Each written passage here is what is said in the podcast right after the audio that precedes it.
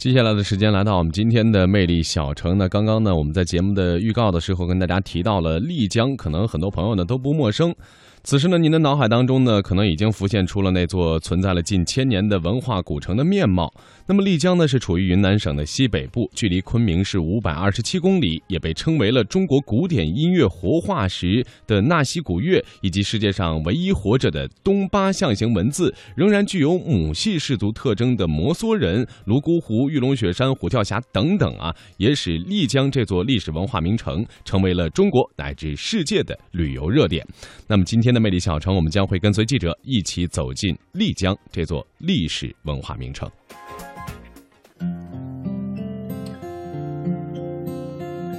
古朴清幽的小镇风情，悠悠绵长的纳西古乐，传承文化的东巴纸坊，魅力中国之美丽的丽江正在播出。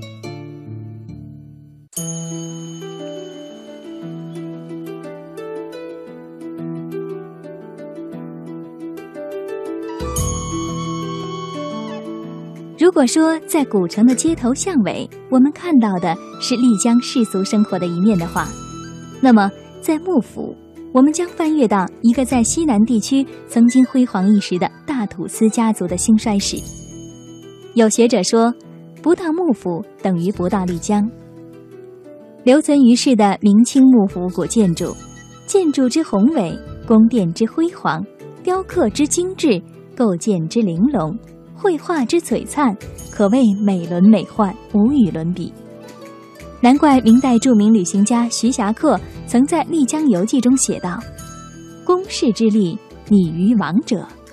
各位现在来到的这个幕府，它是我们纳西族最高首领，这里是土司的一座官邸。因为土司姓穆，所以他的王府也就自然被称作穆府。咱们纳西族的土司是在丽江统治了四百七十年的时间，历经了元、明、清三个朝代，并且每一代都传给长子继承。这里一共世袭了二十二代土司。啊，那么您在这里呢，首先看到我们前方正殿，就会发现幕府。的建筑它是相似于北京故宫的格局来修建的。这里一共是有六个大殿，它都在一条中轴线之上，背靠后边一座狮子山，依山而建。因此，咱们的土司府它也被誉为是丽江紫禁城。跨过清泉汩汩的流水小桥，便见一座木牌坊赫然立于土木瓦顶的民居之间。跨进朱红色的幕府大门，眼前豁然开朗。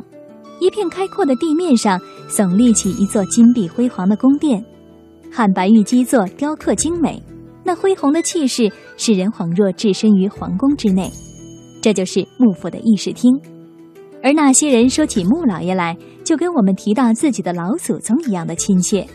这里是历代土司三议正式的地方，在大殿屋檐之下挂着三块一样的匾，它都写了“诚心报国”。这是明朝的三个皇帝赐予纳西族的三位土司。那我们在这里呢，要特别向您介绍的是中间这一块明太祖亲赐。这是在公元一三八三年，朱元璋皇帝赐予我们的第七世土司阿贾阿德。因为呢，在朱元璋建立了明王朝之后，阿贾阿德土司他不远万。万里率众归顺朱元璋，效忠于朝廷，博得皇帝的赏识和召见，并且朱元璋得知当年纳西民族还没有汉姓，就把他自己的姓分一半，他把桌子头上的一撇一横去掉之后，剩下的木姓赐予土司，并且说道：“木者。”猪之脊梁，那么土司他同样也就为了保持他这个姓氏的高贵，不允许一般的平民在姓穆，所以他在木字头上加了一撇，在右边加一个口，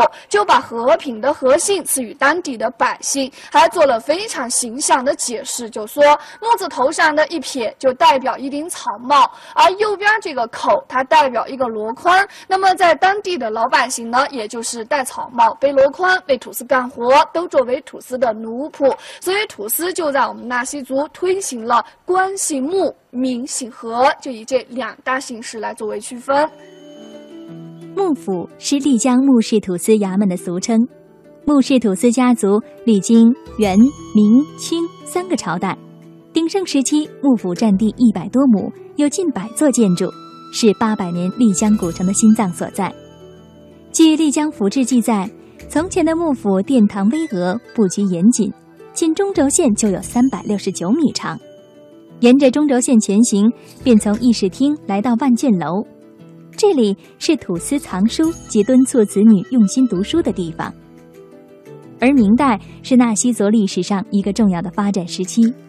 深得明王朝信任和倚重的穆氏土司比较开明，不闭关自守，积极引进中原汉族地区的生产技术和文化教育，广交中原名士，从内地引进文化、医药、教育、建筑、开矿、工艺制作等各方面的人才俊杰来到丽江。这里是一个藏书万卷的地方，而我们进到这一大殿的一楼当中，首先在这边您看到的是一部藏经，在这里看到有藏族的文字。因为在我们的穆氏家族发展的最为兴盛辉煌的时候，土司的势力范围也是向周边扩张。最远的时期，咱们纳西族土司还管辖到了西藏昌都，所以土司也是为了巩固自己在藏区的统治，曾经迎请西藏的活佛来到丽江，在幕府里花了。九年的时间勘验了一部大藏经《甘珠尔》，并且把吐司勘验的《甘珠尔》供于拉萨大昭寺之内，成为正寺之宝。而在幕府留下的这一部分是一部手抄本，里边的所有这些藏文，它都是活佛亲笔手写下来的。